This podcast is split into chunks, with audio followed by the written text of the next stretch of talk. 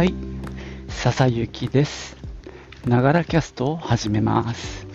この番組は自分大好き、59歳の私、笹雪の声のブログ、声の日記です。通勤途中に歩きながら収録してますので、息がはあはあ上がったり、周りの雑音、騒音、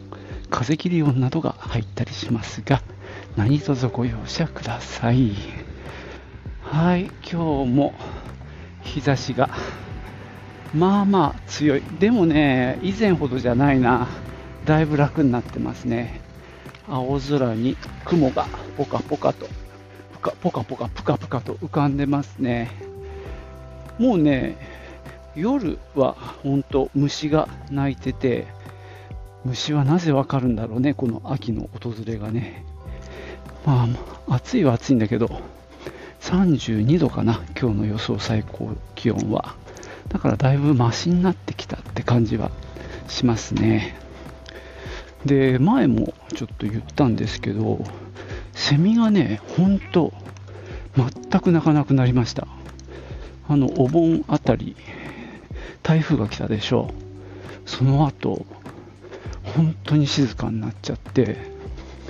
あの、まあ、この辺台風って言っても、まあ、それは雨も降ったけどね、そこまでひどくなかったんですけどね、うん、あれでなんか、ほんと全滅みたいな感じがしますね。なんかこういうセミの鳴き方もかみさん変わってきたって言って、前はつくつく胞子が、油セミがいて、その後つくつく胞子が鳴いて、えーセミがいなくなるみたいな感じだったんだけど、今年はね、つくつく帽子泣いてなかったみたいな話をしてますね。まあこの、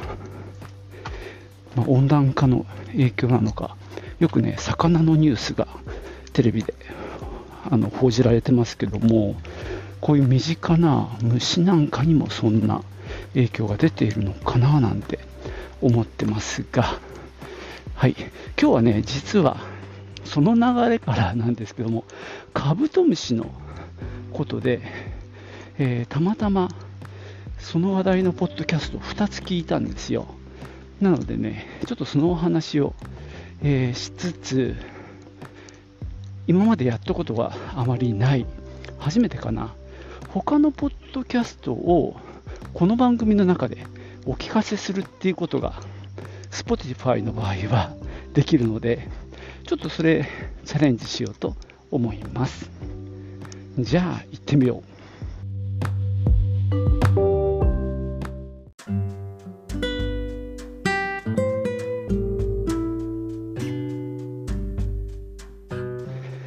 まずはですね、TBS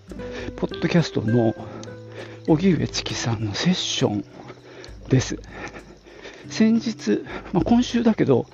えーっとね、カブトムシの研究をしている先生がゲストに見えて、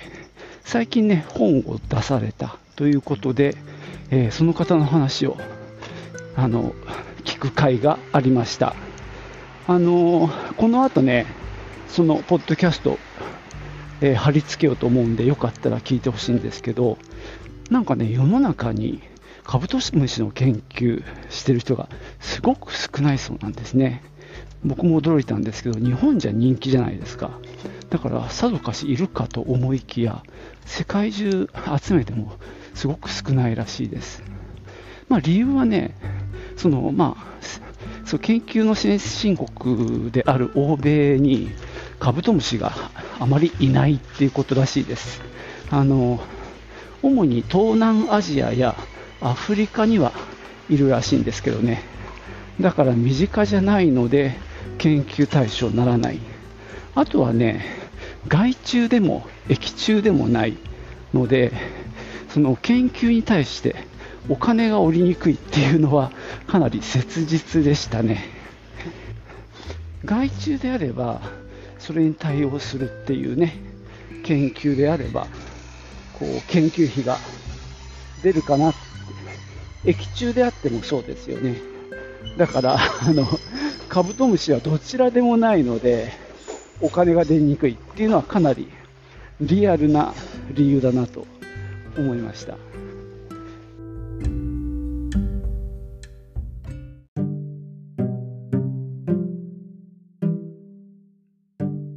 あと面白かったのはですね、カブトムシの生態ってやっぱり分かってないことがかなり多いっていうことだそうです。まあ、研究者も少ないんでね、そうなっちゃうとは思うんですけど、面白かったのはね、例えばカブトムシの幼虫って堆肥の中でこう生息してますよね。で、どうもこう見ていくと、その幼虫同士が固まって見つかることが多いらしいんですよ。こう一つの場所にぎゅって、まあ、集まってる。でこれが、まあ、その研究者の方は匂いなのかなとかっていろいろ研究した結果二酸化炭素にあの誘われてというか引き寄せられる性質があるっていうことが分かったそうです。そうすると、まあ、おそらくなんだけど、まあ、堆肥っていうのもこう発酵したりいろいろ 何かねあの分解したりしてるんでそこがまあ二酸化炭素を出してる。じゃないかなと思うんですけどつまり餌のある方へ引き寄せられてるっていうことらしいんですね。で、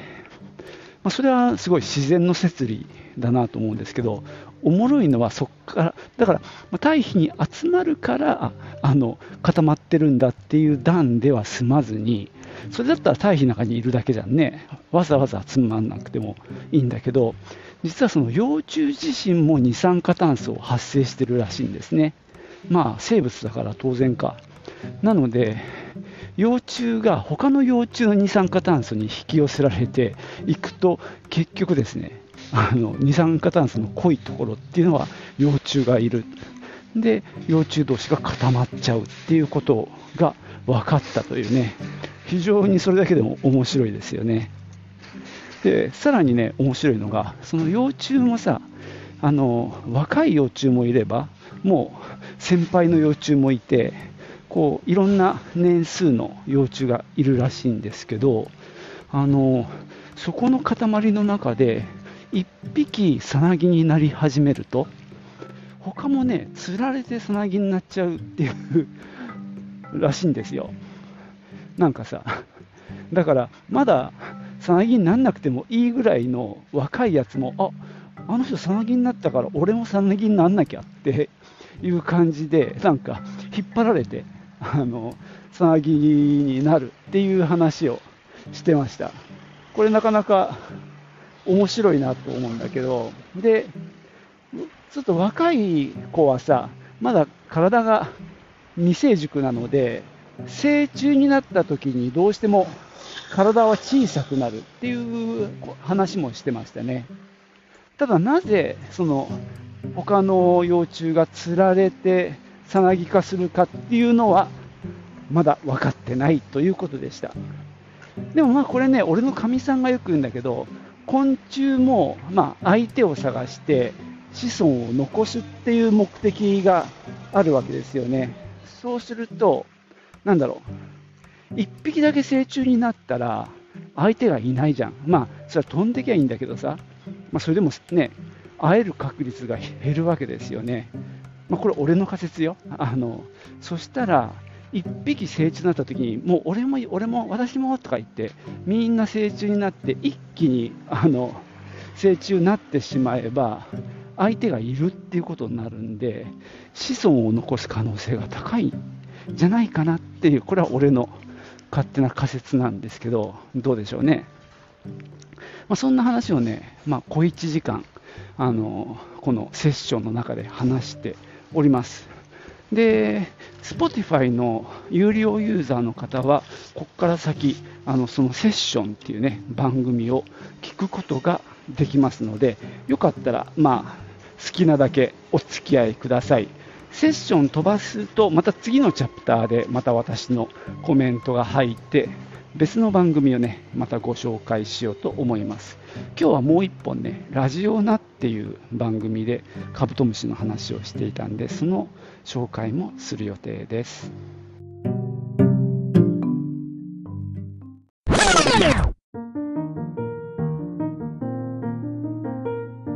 えー、荻上チキさんのえー、セッションっていうね番組で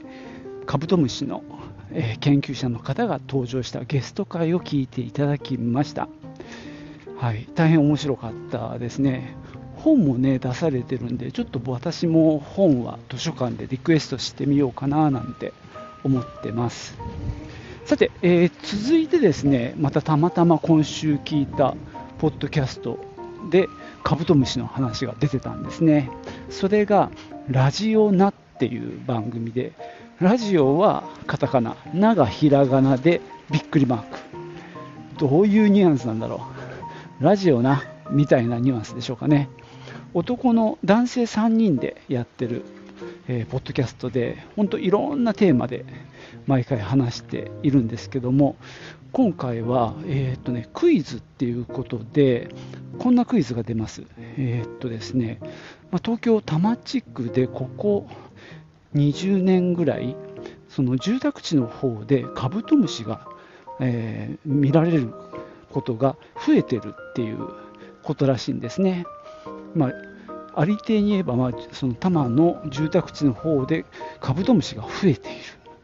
それがある原因がある。それが20年ほど前にルールが、あるルールが変わったことによってカブトムシが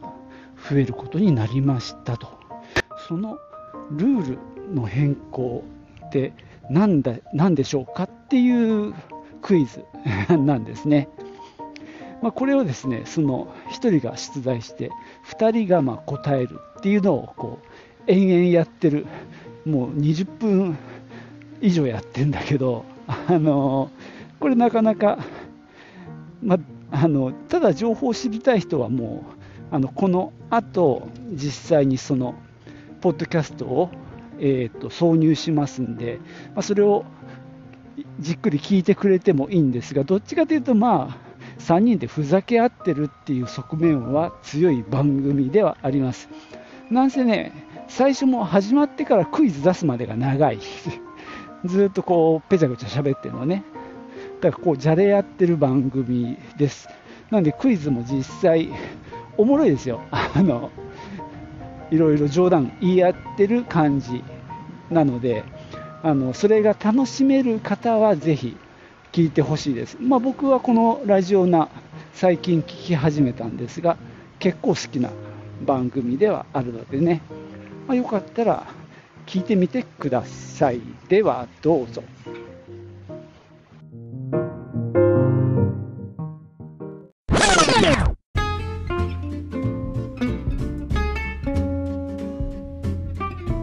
はい、えー、ポッドキャストのラジオナというね番組をお聞きいただきました。まあ、聞いてない方もいるかもしれませんので、ここからはねネタバレです。あのーラジオな聞こうと思ってる人はあの答え聞かない方がいいんでここで止めてくださいまあ聞かない人は、えー、この答えを言いますねえっ、とその多摩地区の住宅地でカブトムシがここ20年ほど増えている理由なんですけどもあのー、なんだろう焚き火っていうのかな。あのいろいろ前は自由に燃やしてたじゃないですか。あのいろんなものをさ。でも俺もうっすら記憶あるんだけどもこれからはそうやってゴミとかいろんなものを燃しちゃダメって言われましたよね。どうもあれがなんか原因らしいですけどなんかどういうこと？あれでもそれ減る理由にはなるけど増える理由にはなんない気がするな。あれ俺の勘違いかな。その時の話はあだからいいんだ。ごめんなさい。一瞬わけわかんない。昔はそうやって野外であの物を燃やしてたわけですよねそれによって、ま、地面の熱が高くなって幼虫が死んでしまうということだったのがそれが禁止されることによって幼虫が死ななくなってで結果的にカブトムシが増えたという話でした。よかったよかった。一瞬なんかわかわかんなくなっちゃったけどね。まあ、そんな話でした。まあ、今週たまたまね、あのそんなカブトムシに関するポッドキャストを2つ聞いたのでね、今日は今までにないやり方で、えー、これは Spotify をで聞いてる方限定なんですけどね、あの Spotify アプリでこの番組を聞いていると、さっきの荻上さん荻上チキのセッションとかラジオナが、え、そこに挿入されて、え、聞くことができるというちょっと不思議な機能ですけどね。番組内番組。部分的にね聞かせることができればいいんですけどどうもそれはできないらしくって番組を丸々読み込んじゃうみたいな感じになっています、まあ、ちょっとこの辺はねあの新しいサービスで文字起こしのねサービスリッスンっていうところはそのポイントにねあの聞かせたいところにリンクが貼れるっていう機能もあるんですけどあくまでそれはなんだろうリンクを再生するっていうのかな。えー、っとこういう音声番組の中に突然割り込んでくるっていうわけではないのでねちょっと違う感じになるかなと思いますけどね。まあ、ちょっと今回は、まあ、いつもはミュージックトークっていうのをね、あのたまにやって音楽曲をかけたりはしてるんですけど今回はなんと他のポッドキャスト番組をかけるということをやってみました。えーとですね一応どちらもおすすめなんですね。荻上チキのセッションっていうのは非常にまあリアルタイムのニュースを扱いながらも結構いろんなゲストを招いてあのその時話題になっていることを深掘りしてくれるような番組構成になっているんで結構僕も勉強をさせてもらってます、えー、直近で言えば昨日始まった福島でのあの汚染水の海洋放出汚染水っていう言い方がいいのかでもまあトリチウムを含んだ水の海洋放出について3人ゲストを呼んでね意見をこう聞いたりしていたんで非常にそれも勉強になりますね。で片やラジオナはもう全然 あのゆるいあの男3人っていうね俺の割と好きなパターンなんですけども、まあ、かなりあの笑いを入れた、まあ、そうですね、コミカルな、コミカルって言うと変だけども、お笑い系のお話で、まあやっぱ3人いるとこうね、いろんなツッコミとかが入ったりして、なんか盛り上がりますよね。そんなわけでおすすめしております。もしかしたら時々こうやって面白かったポッドキャストをあのこうやってお聞かせするっていうのもいいかもしんないななんて思ってますが、いかんせんね、このミュージックトークって再生されないんですよ。なので、どこまでやれるか、頑張れるかは俺次第かな。一応ですね、あの、このミュージックトークじゃないバージョンもね、あの一般のあのポッドキャストアプリでも聞けるようなバージョンも作りますんでね、まあ、そちらを聞いてもらって、で面白そうだなと思ったらよかったら Spotify をダウンロードしてそれで聞いてみてください。有料で課金するとフルコーラス聞けます。これは音楽の場合ですけどね。多分ポッドキャストもそうでしょう。で無料でも聞けるんですけどそれはねハイライト部分だけちょっとだけ聞けるってやつなんでうーんもしかしたらポッドキャスト番組ちょっとしか聞けないかもしれませんけどね。よかったら試してみてください。ということで今日はここまでです。最後までお聴きいただきましてありがとうございました。ではまたね。チュース、バイバイ、アリベデルチー。